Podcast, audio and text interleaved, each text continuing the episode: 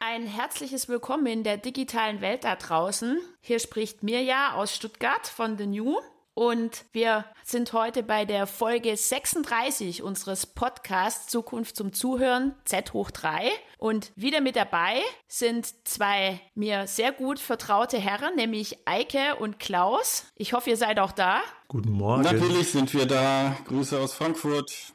Hallo aus Heidelberg. So, was haben wir heute vor? Ich glaube, es macht Sinn, erstmal zu sagen, ja, es geht weiter mit Teil 2 zu unserem auserwählten Thema Resilienz. Was haben wir vor und was haben wir gemacht? Erstmal nochmal kurz zurück. Was haben wir letztes Mal gemacht, um euch da draußen auch alle abzuholen? Wir haben uns dem Thema Resilienz mal angenommen und haben geschaut, was wir darunter verstehen. Ein sehr komplexer Begriff, absolut zeitgerecht. In Zeiten unserer fordernden Welt, wo wo wir einfach feststellen, dass die Megatrends Digitalisierung, Globalisierung etc. in rasantem Tempo uns bestimmen und auch die VUCA-Welt, wir sind ja sogar einen Schritt weiter gegangen, die Bunny-Welt bestimmen und uns gerade ja nicht so in einem unruhig, in dem ruhigen Fahrwasser bescheren lassen, sondern ganz im Gegenteil. Es ist wichtig, die Metakompetenz Resilienz auszuüben, um auf alles, was da ist und vor allem auch noch kommt, vorbereitet zu sein. Wenn sie nicht gehört hat, die Folge, bitte wagt euch noch mal ran, weil was wir uns heute vorgenommen haben, ist wirklich Resilienz im Zusammenhang mit der Zukunft und der Relevanz dieser Metakompetenz genauer zu durchleuchten. Vielleicht auch, das würde ich mir wünschen, Eike und Klaus, dass wir die eine oder andere These auch aufstellen. So ein kleines Resilienz-Thesen-ABC nenne ich es jetzt mal als Überschrift. Und meine erste Frage an euch ist, hat's in euch nachgearbeitet? Gibt's irgendwas noch als Ergänzung, was ihr mit reinspielen wollt, bevor wir den Blick in die Zukunft gemeinsam wagen? Ja, die Resilienz beschäftigt mich tatsächlich äh, auch schon vor dem ersten Teil und dann zwischen dem ersten und dem zweiten Teil und wahrscheinlich auch nach dem zweiten Teil immer mehr. Wir haben im Teil 1 hauptsächlich, glaube ich, diese Ebene der persönlichen Resilienz, Individuum und Psyche behandelt, ähm, sind natürlich schon auch auf die Resilienz von Unternehmen eingegangen. Und jetzt, glaube ich, wäre es dann Zeit, äh, die nächsthöheren Ebenen, Städte, Kommunen, Staaten, vielleicht sogar internationale Systeme auf das Thema Resilienz nochmal anzuschauen. Ja, und wir waren ja, soweit, beim, ja, beim letzten Mal richtig euphorisch am Schluss, äh, hatten so das Gefühl, dass wir, dass das wirklich, dass das wirklich ein richtiger Trend ist, substanzieller Trend, den man jetzt reiten müsste. Und ich bin immer noch ein bisschen skeptisch, weil ich diese, ich habe versucht, die, die Wortgeschichte von Resilienz ja so ein bisschen nachzuvollziehen. Das kam ja auch im Podcast zur Sprache und das, da kriegt, kriegt man schon raus, dass es sozusagen in sehr vielen Gebieten tatsächlich ein ganz zentraler Begriff ist. Das, das ist ganz gut, aber ich glaube, wir sollten heute die Folge nochmal nutzen, um das so ein bisschen zu konkretisieren, was wir in einer Situation, wo sehr viele Risiken am Horizont stehen, was wir da mit resilienten Strategien meinen oder wo Resilienz passiert und wo in der Zukunft Resilienz passieren sollte. Ja, guter Punkt. Also mir geht's auch so wie, wie Klaus. Es ist ganz schön was passiert. Das Thema Resilienz steht nicht nur bei anderen und draußen im Raum, sondern bei mir auch. Und ich habe mir angrenzend an die Impulse, die ihr mir auch gesendet habt, mal nochmal so die andere Seite angeschaut und habe mir halt so überlegt, was spricht eigentlich gegen die Resilienz? Weil wir haben letztes Mal über die Schattenseiten haben wir gar nicht so gesprochen.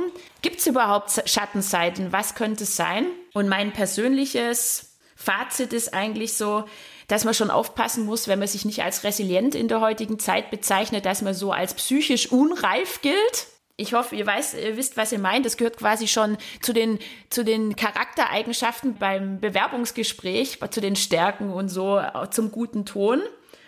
Und ich habe so das Gefühl, es, wir laufen Gefahr, dass es ein Allheilmittel wird. Wenn du Resilienz bist, resilient bist, dann hast du eine Antwort auf alles gegen Krisen, Probleme aller Art. Und so die Überschrift Fit für die Katastrophe ähm, lasse ich da mal drüber laufen.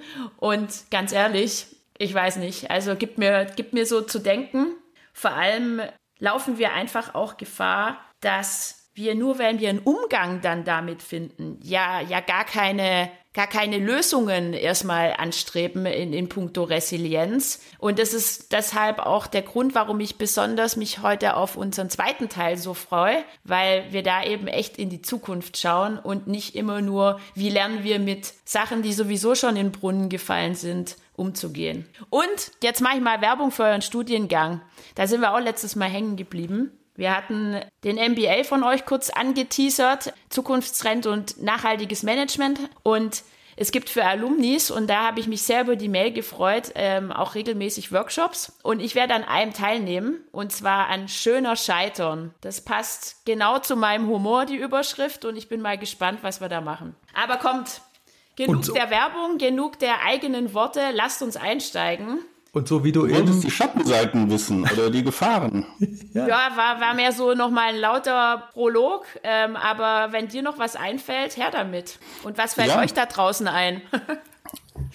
also ja. nicht die Resilienz selber sehe ich als äh, Gefahr, sondern die, ähm, die Tendenz, die es teilweise gibt, sozusagen die Risiken jetzt wieder dem Individuum anzulasten. Also wenn dir dein Haus vom Hochwasser wegschwimmt, bist du selber schuld, wenn du dann nicht die richtige Versicherung hattest, wenn du dies und jenes nicht hinbekommst, wenn du arbeitslos wirst, wenn du äh, sonst was bekommst, du bist dann selber schuld, weil du nicht resilient genug bist oder nicht resilient genug geplant hast. Äh, das ist ja so eine Tendenz im, ja, was denn in unserer Gesellschaft, dass ähm, für Dinge, für die du nichts wirklich persönlich kannst, für systemische, strukturelle äh, Risiken, die dann auf dich aber abgelagert werden unter diesem Schlagwort, ja, hättest du dich halt besser mal resilient gemacht. Ähm, das sehe ich als Gefahr. Das ist aber keine, kein Nachteil von Resilienz, sondern ein Umgang damit. Und der andere Effekt, wenn wir nochmal auf dieser individuellen Ebene bleiben, dass Leute jetzt, wie du es mir ja eben angesprochen hast, sagen, ich habe da, ich bin resilient, ich habe da auch meine negativen Erfahrungen. Ne? Also ich sehe Scheitern wirklich als schöner Scheitern an.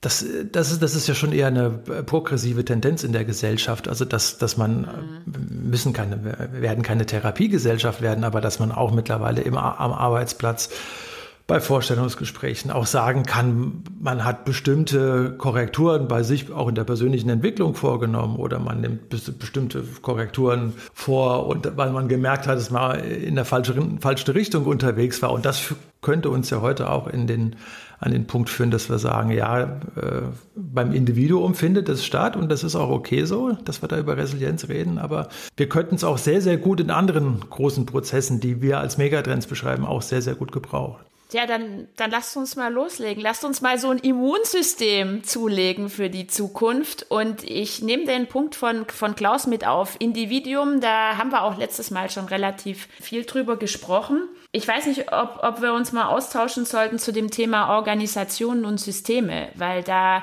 da hatten wir es über den Resilienzmanager, den wir mal kurz besprochen hatten. Aber es kann ja nicht alles sein, wenn wir über Systeme und Organisationen sprechen. Ähm, das Individuum gehört natürlich immer dazu. Aber mit dem Blick in die Zukunft, was fällt euch dazu ein zu Systemen und Organisationen?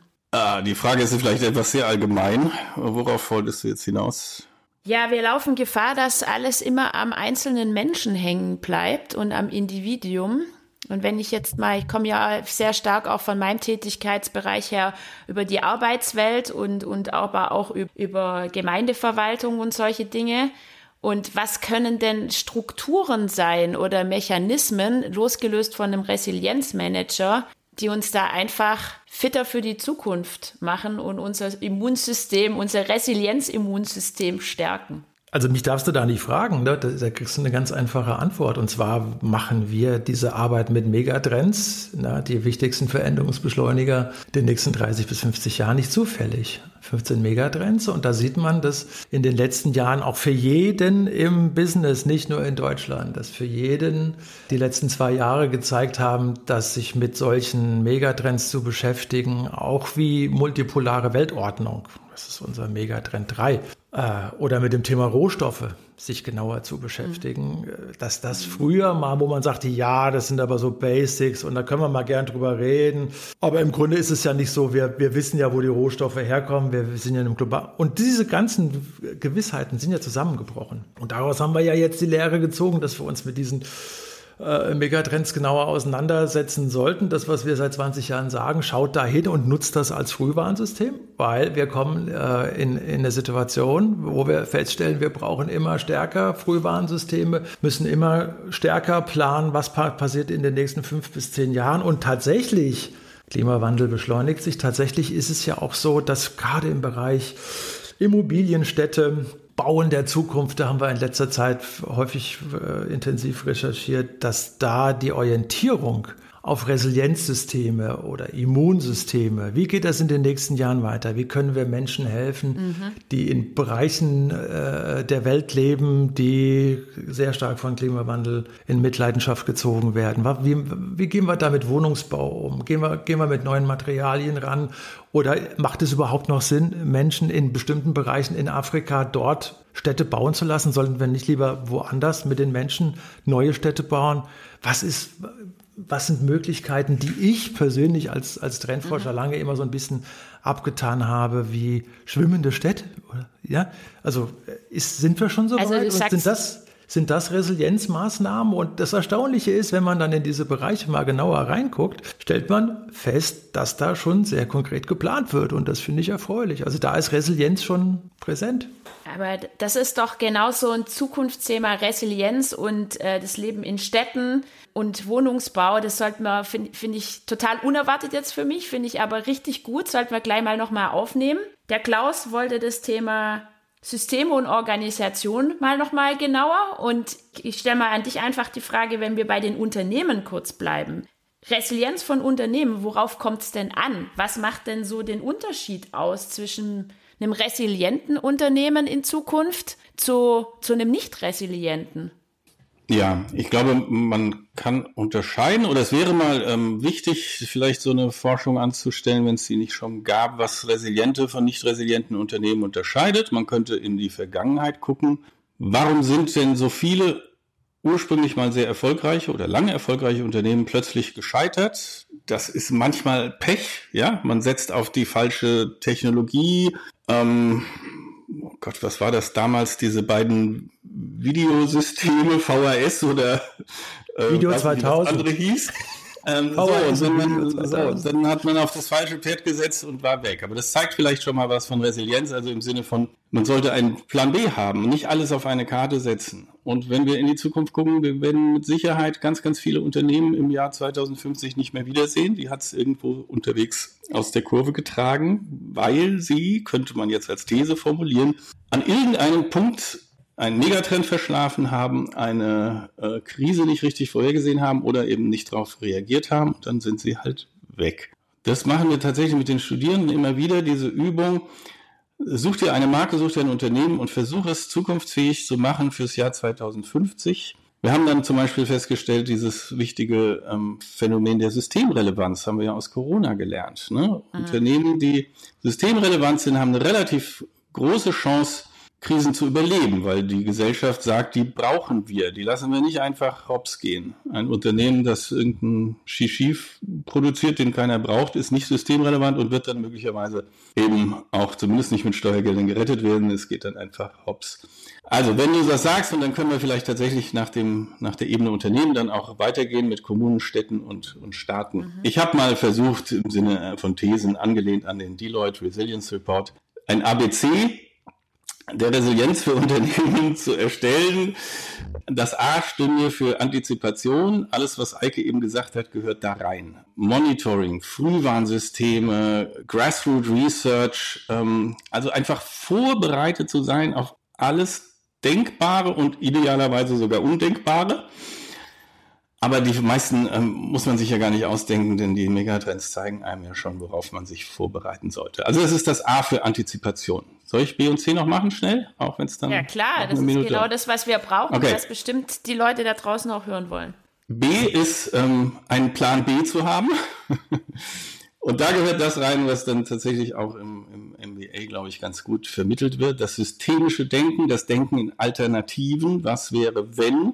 Die Wechselwirkung mitzudenken, also in komplexen Systemen auch immer mitzudenken, was heißt das denn dann mit all den Interdependenzen und so weiter. aber auch Reaktionsgeschwindigkeit, Reaktionsgeschmeidigkeit, ähm, nicht erst zu, zu, warten, fünf Jahre, was die anderen machen, ob das mit der E-Mobilität denn wirklich so eine gute Idee ist, da vielleicht schneller werden.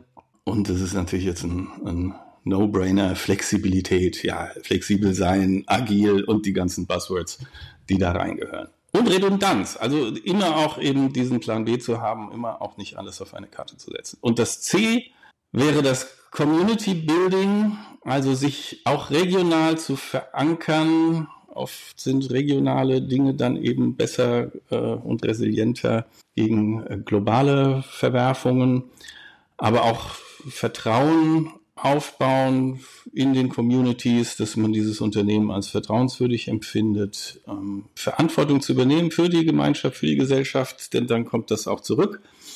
Sich zu vernetzen mit allen möglichen anderen Akteuren. In so einem Netzwerk ist man dann vermutlich resilienter, als wenn man sagt, was brauchen wir denn die anderen? Wir machen das alles für uns allein. Punkt.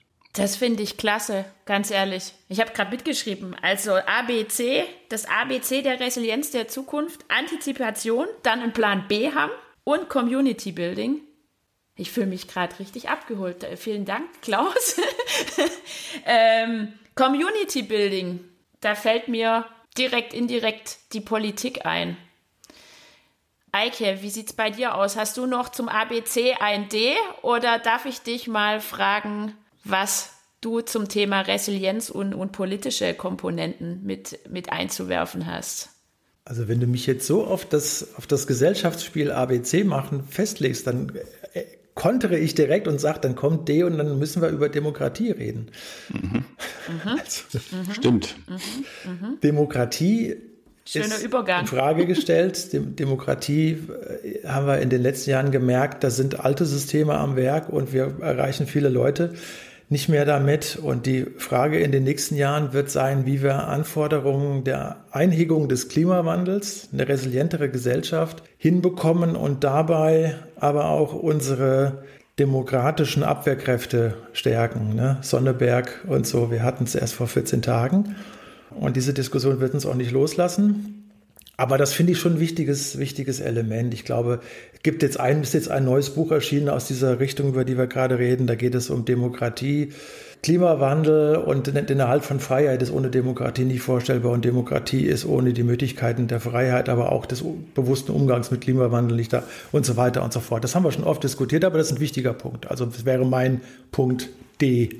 Absolut, Danke. absolut. Mhm. Das sehe ich fast Total. als die größte größte Gefahr. Wir haben schon über soziale Kipppunkte gesprochen und haben immer in der positiven Hoffnung, dass das ein Kipppunkt ist, der dann zu einem besseren, einem äh, gemeinwohlorientierteren, einem nachhaltigeren äh, System führt. Aber genauso gut gibt es die Gefahr von sozialen Kipppunkten, die dann eben, das war ja die Definition von Resilienz auch im Teil 1, dass ein System seine Funktionalität aufrechterhält. Und was wir im Moment erleben, ist, dass diese Funktionalität tatsächlich nicht nur in Schurkenstaaten, nicht nur unter Trump, ähm, Ungarn, Italien, Polen, guck, wo du willst, ähm, Schweden sogar und auch hierzulande, ja, wenn man die ähm, Landtagswahlen ja. in den ostdeutschen Bundesländern nächstes Jahr sich vorstellt, wo dann die AfD stärkste Partei werden kann oder werden wird, dann ist das leider Gottes ein, ja, und ich weiß nicht, ich habe aber auch keine Lösung, aber ich sehe auch gar nicht, dass ernsthafter im Sinne der Resilienz ähm, unserer Verfassung irgendwelche äh, zielführenden Ideen diskutiert würden. Man jammert dann und man beklagt sich und man schiebt die Schuld immer den anderen zu. Das ist keine Lösung. Mir geht's genauso. Ich kann da leider auch keine These aufstellen. Es ist eher vielmehr die Frage, wie machen wir die Politik und die Demokratie resilienter gegen diesen immer stärker werdenden Populismus.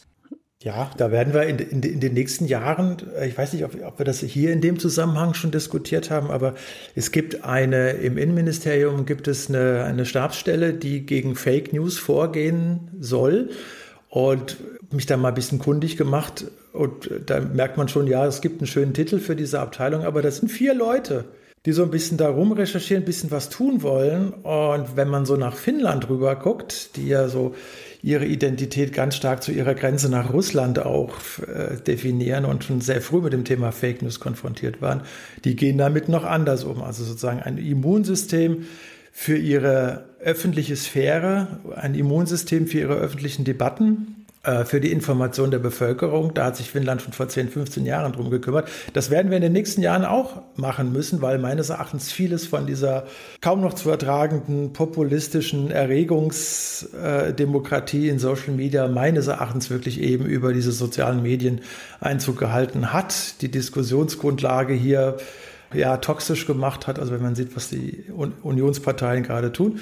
Und da brauchen wir auf jeden Fall in den nächsten Jahren äh, Muster, die uns helfen, da resilienter zu agieren. Die, ja, diese Populismusgefahr, also das ist ja im Moment, es wird ja von ähm, bestimmten Seiten auch wirklich zum Kulturkampf hochstilisiert, die ganze Wokeness und Anti-Wokeness Diskussion, die ich ja weiß nicht, also eigentlich komplett ähm, überflüssig fände, aber sie ist es halt anscheinend nicht. Und zu unserer Frage, wie mit der Umgang mit Resilienz gegen populistische Aktionen oder Strömungen. Es war ja jetzt der, der Pride Month und alle Unternehmen haben dann ihr Logo irgendwie in Regenbogenfarben eingefärbt und manche haben dafür üble Shitstorms gekriegt und andere weniger. Und ich habe dann überlegt, was unterscheidet denn die möglicherweise voneinander? Und das eine ist jetzt leicht zu erklären, das ist äh, der Shitstorm für Budweiser, der tatsächlich zu äh, extremen Verlusten geführt hat, also Umsatzrückgang und dann auch Aktienkursrückgang und so weiter. Ja, weil es halt in den USA war, wo die, Popul äh, wo die Polarisierung sicherlich noch größer ist als bei uns. Das andere Beispiel war dann Adidas. Also Budweiser hat Werbung mit einem Trans, ähm, mit einer Transperson gemacht und wurde dafür furchtbar abgestraft. Adidas hat einen äh, Badeanzug für Männer und Frauen äh, lanciert in dieser Zeit mit einem kleineren Shitstorm, sagen wir mal so. Also jedenfalls hat eine Marktforschung das versucht zu untersuchen und hat gesagt, die haben es ganz gut überlebt. So, was hat Adidas jetzt anders gemacht als Budweiser? Ja gut, das eine ist Mode, das andere ist Bier, das ist vielleicht schon mal ein paar Hinweise, aber ähm, vielleicht könnte man aus vielen solcher Beispiele und Vergleiche ja was lernen, was rauskondensieren, dass nämlich zum Beispiel diese oberflächliche, ähm, ja, jetzt machen wir alle ein bisschen was mit Regenbogen, ähm, weil gerade Pride Month ist, dass das sicherlich überhaupt keine resiliente Strategie ist. Es müsste überzeugend und glaubwürdig und dann auch durchgehalten werden und so weiter und dann müssten diese Werte auch gelebt werden. Aber ich habe keine, keine wirkliche Antwort, aber es fällt schon auf. Also deine These, ähm, kommt, lasst uns die These entwickeln hier in Bezug auf diese Shitstorms. Ähm, wie, was macht in puncto Resilienz da das eine Unternehmen besser in Zukunft als das andere? Was ist der Erfolgsfaktor, um, um sowas zu vermeiden, ähm, solche Shitstorms? Ähm, ich fand, du hast schon eigentlich zwei wichtige Worte genannt. Authentisch, glaubwürdig. Ja, das Problem mhm. ist ja, dass. Helft mir, helft mir, was das, ist die das, These? Das Problem ist ja, dass Unternehmen, es ist ein bisschen der Vorwurf, dass die sich trendopportunistisch verhalten. Das heißt, ja. alles das versuchen, als Trend aufzugreifen und in ihr Marketing einzubauen, was gerade so auf dem Markt ist, in Anführungszeichen. Und da ist auch das Thema, dass wir uns nicht mehr nur als eine Gesellschaft definieren, da wo, wo, wo es Männer gibt, die ihr, ihren eigenen Schaff haben und wo es Frauen gibt, sondern dass wir, dass es fluide Identitäten gibt. Da sind wir schon in so einer Diskussion drin, die ist ja ganz, ganz schwierig. Und das ist aber eine Diskussion, der wir uns offensichtlich nicht mehr entziehen können seit der MeToo-Debatte. So, die haben wir und äh, das Problem jetzt ist, ich gehe hin, verhalte mich trendopportunistisch und versuche das sofort einzubauen, um bei bestimmten, wir kennen das ja alle, bei bestimmten Zielgruppen tatsächlich äh, für mehr Aufmerksamkeit zu sorgen. Wir sind jetzt in der Gesellschaft an einem Punkt, wo wir sagen, also es gibt diese binären Gegensätze, äh, werden offensichtlich aufgelöst. Es, äh, es kommen andere Wünsche, Bedürfnisse von Menschen und wir haben fluide Identitäten. Äh, wir müssen uns mit denen beschäftigen. Vielleicht steht das jetzt auf der Skala angesichts von Klimawandel etc. nicht ganz oben auf der Agenda, aber wir haben dieses Thema da und dieses Thema schreckt ganz, ganz viele Menschen ab mit der Diskussion im Hinterkopf, ist das denn aber repräsentativ? Sieht so jemand in Deutschland aus und so weiter und so fort? Also da, diese Diskussion haben wir. Und dafür müssen wir jetzt Resilienzmechanismen entwickeln in der Gesellschaft, dass solche Diskussionen nicht sofort von Rechten, von Populisten aufgegriffen werden können, an den Pranger gestellt werden können, unmöglich gemacht werden können und dafür Resilienzmechanismen beim Umgang mit Informationen zu haben. Es wäre eine Aufgabe der öffentlich-rechtlichen Sender, äh, aber natürlich auch der nationalen Tageszeitung und dagegen anzukommen, dass wir in den Social Media über diese Eskalation von bestimmten Skandalen, von bestimmten Themen dort resilient zu sein, das ist eine große Aufgabe für die nächsten Jahre. Ich würde mich dranhängen und würde sagen, das ist tatsächlich ja auch eine andere Form von Populismus, wenn ein Unternehmen oder wenn viele Unternehmen sich einfach an so eine Mode mal dranhängen, um die opportunistisch auszunutzen, ist es auch eine Form von Populismus. Es steckt keine Haltung dahinter und kein, ja, wie du schon gesagt hast, Eike. Ähm, vielleicht wäre aber auch eine These zu sagen, dann muss man aber auch durch den Shitstorm durch. Also dann darf man sich eben auch nicht irre machen lassen, ähm, wenn es dann da ein paar ja. Reaktionäre gibt, die das blöd finden, dass es jetzt einen Badeanzug für, für Männer oder für Transgender oder für non-binäre Personen gibt, dann ja, ihr müsst ihn ja nicht mögen, ihr müsst ihn auch nicht kaufen, aber so what? Dann lasst doch andere Leute rumlaufen und leben, wie sie mögen. Also diese Form von Resilienz, ich weiß aber auch nicht, wo man da anfängt, wahrscheinlich in der Grundschule oder in der Kita. Ja, ähm, absolut. Da wird es wahrscheinlich schon gelebt, aber wir haben in diesem Tollhaus, Tollhaus Twitter oder was es auch immer jetzt in nächster Zeit wird, äh, merkst du ja sofort den, den, den Zugriff von, von Populisten und wie man, wie man dieses Thema in Frage stellen kann. Es kommen dann natürlich auch noch solche unglücklichen Persönlichkeiten wie äh, der Kollege Palmer noch dazu, die sich für sowas dann nicht merken, inwieweit sie über solche populistischen Mechanismen tatsächlich dann nach vorne gestellt werden, gar nicht wissen, was passiert. Da haben wir im Moment in der Gesellschaft, da fehlt vollkommen das Immunsystem, wie wir einigermaßen äh, auf vernünftiger Dialogebene mit solchen Themen tatsächlich umgehen. Ich würde aufgrund der Zeit, ich glaube, Impulse nach da draußen haben wir genügend gesendet. Ähm, auch hier gern wieder die Aufforderung, macht's genau wie beim ersten Teil auch. Schreibt uns, lasst uns wissen, was euch beschäftigt und wir antworten auch schnellstmöglich. Und ja, aufgrund der Zeit, lasst uns mal weitergehen. Diese globalen Krisen, da haben wir ja schon häufig drüber gesprochen, ist wirklich das Thema Klimawandel, Erderwärmung. Und ich würde gern den Punkt wirklich mit aufgreifen, den Eike ähm, gebracht hat. Im Zusammenhang mit was für Innovationen gibt es eigentlich auch oder brauchen wir, die in Zukunft auf die Resilienz in puncto Erderwärmung und Klimawandel ein, einzahlen. Da brauchen wir, ich denke, da sind wir uns alle einig, nicht nur viele, viele Lösungen, sondern auch so die Erkenntnis, was jeder Einzelne mit einbringen kann. Und am Beispiel Städte und Immobilien, wie du es gesagt hattest, würde ich da gern mal eintauchen, was da alles so im Hinblick auf die Zukunft möglich ist, was wir uns wünschen, auch in Verbindung wieder mit der einen oder anderen These. Eike, ich spreche dich direkt an. Das Leben in Städten, wir wissen es, bereits jetzt leben weltweit knapp 50 Prozent der Weltbevölkerung in Städten. Und ja, die, die, die UN-Prognose ist, ja, wie, wie viel sind es? Sag's nochmal, 50 habe ich jetzt gerade auf dem ja, Schirm. Ja, sind jetzt mehr als, mehr als die Hälfte auf jeden Fall, ja. ja 2030 also werden 60, 70 sein schon, ja. Also ja, ein ganz, ich, ganz ich starker genau diese, progressiver Verlauf, ja. Ja, ich habe jetzt, das letzte war, dass ich von der UN die Prognose gelesen habe, bis 2050 80 Prozent der gesamten Weltbevölkerung in, in, leben in Städten. Parallel wissen wir, heute und hier 70 Prozent der CO2-Emissionen werden in Städten auch generiert. Und hier braucht es resiliente Antworten. Da müssen wir uns fit machen für die Zukunft. Und Eike, du hattest, du hast, glaube ich, irgendwas im Kopf. Was, was passt da zu unserem heutigen Thema? Naja, also was wir in den Städten ja jetzt erleben, ist, dass wir schneller als von vielen vielleicht geahnt, ein Immunsystem brauchen, wie wir besser mit Hitze umgehen können. Aber wir haben, als wäre das jetzt schon ein halbes Jahr her, aber es war erst vor 14 Tagen, wir haben ja auch das Thema der Wärmewende. Äh, wir haben über das Thema, äh, entscheidet sich sozusagen die Demokratie unserer Gesellschaft im Heizungskeller oder was, was passiert da im Moment? Heißt also, wir müssen, auch was das, das Bauen von Häusern angeht, müssen wir in den nächsten Jahren deutlich resilienter werden. Und Bauen macht, sagt man so, mindestens 30, 35 Prozent der CO, des CO2-Ausstoß äh, in Deutschland aus.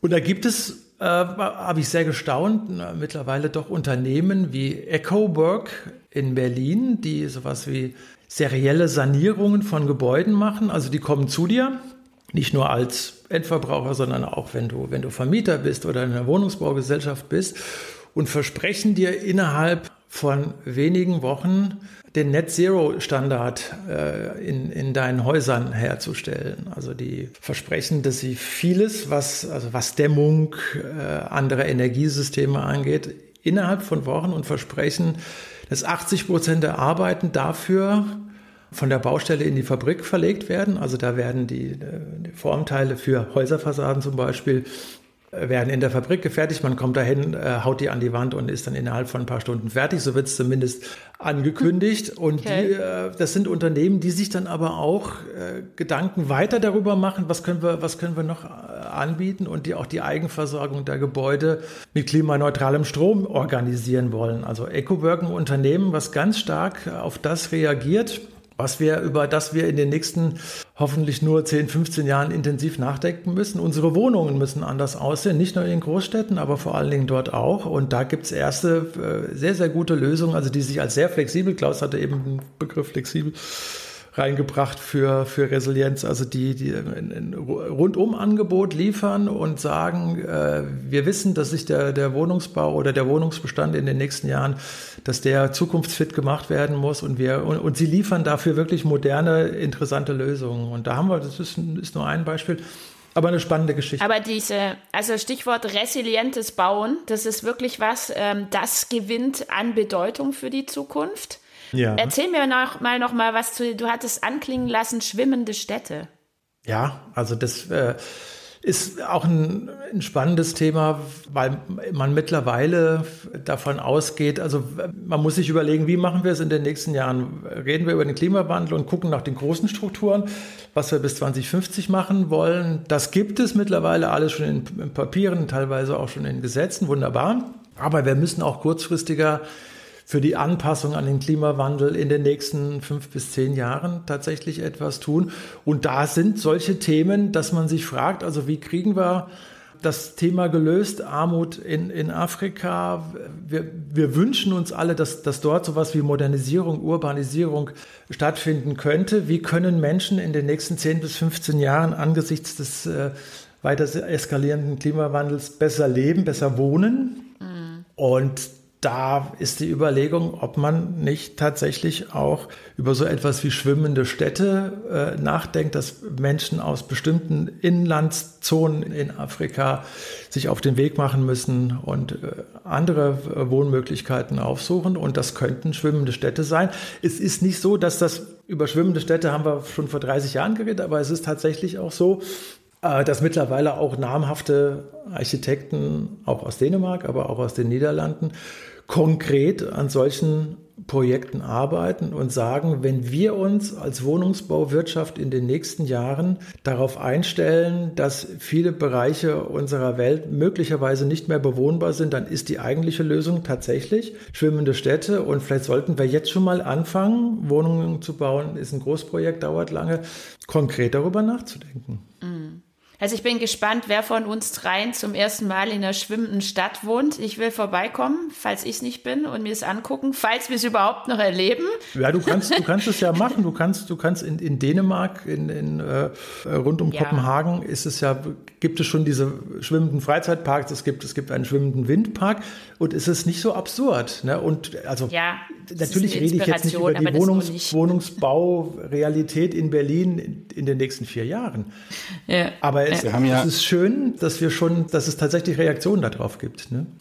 Ich nehme das tatsächlich immer als Beispiel, wenn die Studierenden anfangen sollen zu überlegen, wie baue ich denn am resilientesten ein Haus gegen das Risiko von Hochwasser? Und dann kommt als erstes ja irgendwie auf Stelzen und so. Aber das naheliegendste ist tatsächlich das Hausboot. Es steigt, der Meeresspiegel kann so weit ansteigen, wie er will.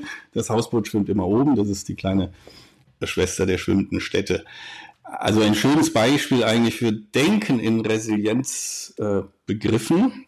Äh, und die größere Aufgabe wird dann allerdings sein, wenn wir sagen, okay, also wenn das äh, Poleis abgeschmolzen ist, steigt der Meeresspiegel um 10 Meter. Und fast alle Großstädte dieser Welt liegen aus guten Gründen entweder an der Küste oder an einem Fluss seit Jahrtausenden.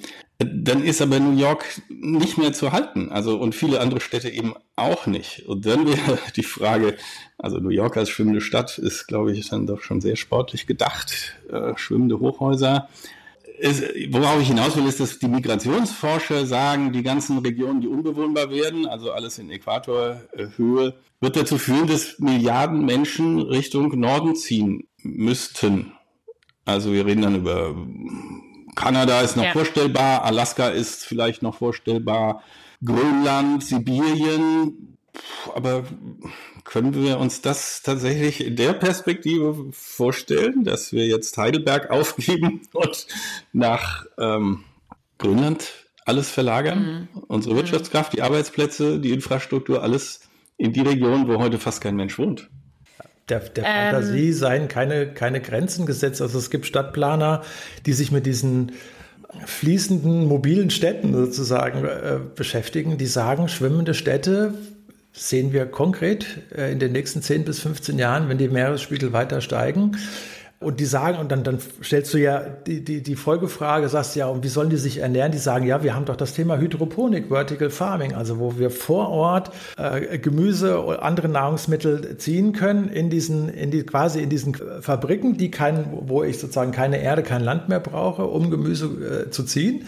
Auch das haben wir, äh, aber dafür brauchen wir doch Wasser. Ja, Wasser haben wir indem wir, äh, und da gab es jetzt auch wieder äh, wissenschaftliche Durchbrüche, beim äh, Thema äh, Meerwasserentsalzung. Da konntest du früher, wenn du Meerwasserentsalzung betreiben wolltest, die Israelis haben das ja intensiv gemacht, weil sie einfach Wasserknappheit schon immer haben. Und da konntest du neben einer Meerwasserentsalzung musstest du immer äh, ein Kohlekraftwerk stellen, weil das wahnsinnig viel Energie verbraucht hat. Und das kann man mittlerweile sogar mit, mit Solarenergie machen. Also auch eine Technologie, wo man, die wir seit 20, 30 Jahren beobachten, wo man so da, ja, aber das ist energietechnisch, ist es eigentlich nicht darstellbar. Und da sagt man heute nein. Auf solchen schwimmenden, bei solchen solchen schwimmenden Städten werden auch mehr äh, Entsalzungsanlagen basierend auf Photovoltaik äh, sind möglich. Und das ist, also das ist wirklich keine Zeichnung, sondern das gibt es jetzt schon, es wird auch gebaut. Und darauf könnten wir setzen. Natürlich ist das, äh, wir wollten ja über Zukunft reden, ne? und äh, das, das ist so ein Resilienzprogramm. Ich weiß nicht, ob wir uns das selbst vorstellen können, aber was für die nächsten 20 bis 30 Jahre definitiv ein Thema sein wird. Also es ist wirklich Wahnsinn, weil wir sind wieder bei den, den Städten, weil da so viele wichtige Themen auch zusammenlaufen. Wir haben noch nicht über Mobilität gesprochen etc. Ähm, es, es gibt so viele wirklich zentrale Dinge. Ich würde mal als These aufstellen, dass resiliente Innovationen für die Zukunft absolut maßgeblich und, und notwendig sind, dass da noch viel mehr kommt. Und was ich da noch mit ergänzen möchte zum Thema Leben in Städte ist auch das Thema Beteiligung und Kooperation. Das eine sind resiliente Innovationen, aber wie gehen wir auch mit dem ganzen Thema um? Wie gehen wir miteinander um? Es gibt so viele Möglichkeiten und auch Testballons, die es gibt in Form von Bürgerräten, aber auch Reallaboren, wo die Zivilgesellschaft mit der Wissenschaft und kommunalen Akteuren zusammenkommt. Genauso wie es auch ja, so Stadtgesellschaften braucht oder Lösungen mal außerhalb der üblichen Stadtverwaltungen und dieser ganzen Bürokratie gemeinsam Dinge auszuprobieren und sich zu vernetzen. Das ist für mich ein Appell auch da draußen. Nutzt selber, jeder selber die Chance. Was kann nicht nur die Stadt für mich tun, in der ich lebe oder der, der Ort, sondern was, wo kann ich mich auch mit einbringen? Und es ist eins meiner Themenfelder beruflich, auch das Thema Kooperation und Partnerschaften in der Unternehmenswelt. Auch hier die Aufforderung, auch egal wie weit das Geschäftsfeld im ersten Augenblick weg sein sollte. Wir reden alle immer über Purpose und wie wichtig der Purpose einer Brand wird. Und da kann ich in das Leben von morgen total toll über Kooperation und so auch drauf einspielen, dass wir die Welt ein bisschen resilienter machen. So, ich schaue auf die Uhr. Das war der Wahnsinn wieder. Wir haben viele, viele Dinge im Kopf, die wir noch gar nicht besprochen haben. Aber wir müssen es gut sein lassen. Wir haben, finde ich, ganz gut ein paar Thesen rausgearbeitet. Für mich ein absolutes Highlight, das ABCD, was wir uns erarbeitet haben. Und zu guter Letzt frage ich euch noch nach Buchtipps rund um Resilienz. Gibt es irgendwas? Habt ihr eure Hausaufgaben gemacht? Wo gibt es was zu lesen für alle, die noch interessierter sind als das, was wir jetzt geliefert haben in den zwei Podcast-Folgen?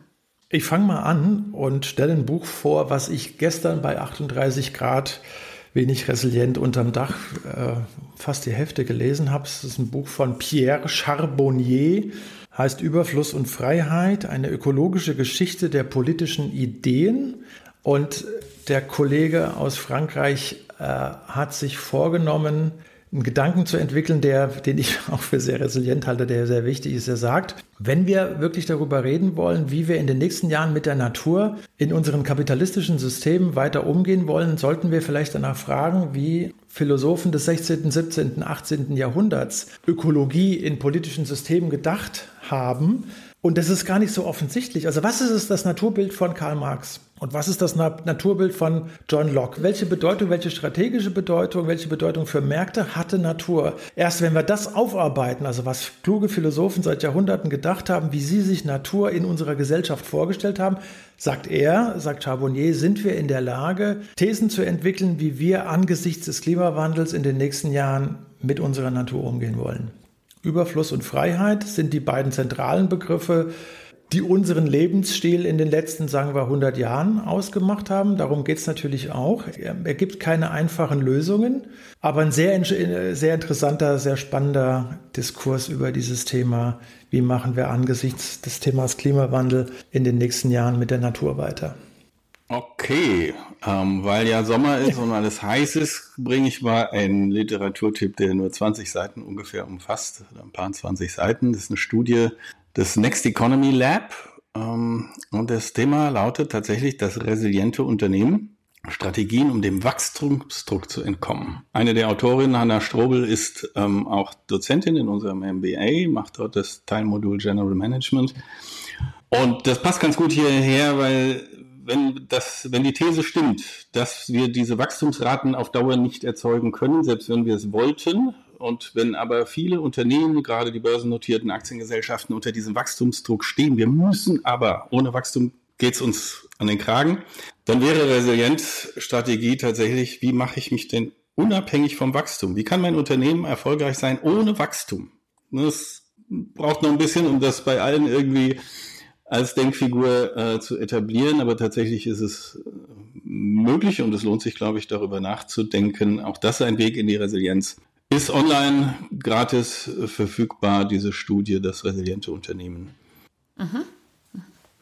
Danke. Ich habe zwei Sachen dabei. Das eine ist ein Buch zum Thema Resilienz für die Zukunft und zwar in Bezug auf mich als Individuum. Es gibt ähm, von der Resilienzakademie und heißt Immun gegen Probleme, Stress und Krisen. Und mir hat da so gut gefallen das Wort Prosilienz. Also Dinge nicht nur ähm, ja, mit Resilienz bewältigen, die schon längst in den Brunnen gefallen sind, sondern genau das zu machen, was wir heute gemacht haben, sich bestmöglich eine, eine gute Handlungskompetenz zu verschaffen, indem ich mich möglichst mit dem Blick nach vorne auseinandersetze. Und ähm, da das Buch Immun gegen Probleme, Stress und Krisen und das andere habe ich gerade noch schnell gegoogelt aufgrund unseres Gesprächs und was ich die Tage äh, mit Freude gelesen habe, nämlich die aktuelle Ausgabe von der Brand 1 des Wirtschaftsmagazin. Da heißt die Monatsausgabe, was tut deine Stadt für dich? Und das ist eine schöne eigentlich Zusammenfassung von dem, was wir im letzten Teil besprochen haben. Was tut sie für dich? Was kannst du auch tun? Und da gibt's viele, viele Fallbeispiele, die in die richtige Richtung aus meiner Sicht gehen, um das Leben in Städten und uns alle resilienter zu machen. Vielen lieben Dank. Es war wieder sehr lebhaft mit euch. Es hat total Spaß gemacht. An euch da draußen, ich hoffe, euch hat es auch Spaß gemacht zum Zuhören. Bewertet uns doch mal. Ihr habt überall, egal ob ihr bei Spotify, Apple, wo auch immer seid, die Möglichkeit mal drauf zu klicken. Und was wir nächstes Mal machen, verraten wir noch nicht. Da müssen wir uns auch erst Gedanken machen. Wir freuen uns auf jeden Fall auf schon auf die nächste Folge. Da sind es dann übrigens zwei Jahre. Da können wir mal den Sektkorken knallen lassen von unserem Podcast. Ich habe mal geguckt. Ähm, Im August sind wir dann zwei Jahre am Start. Und ich sage Tschüss für heute, bis bald und auf Wiederhören. Auch von mir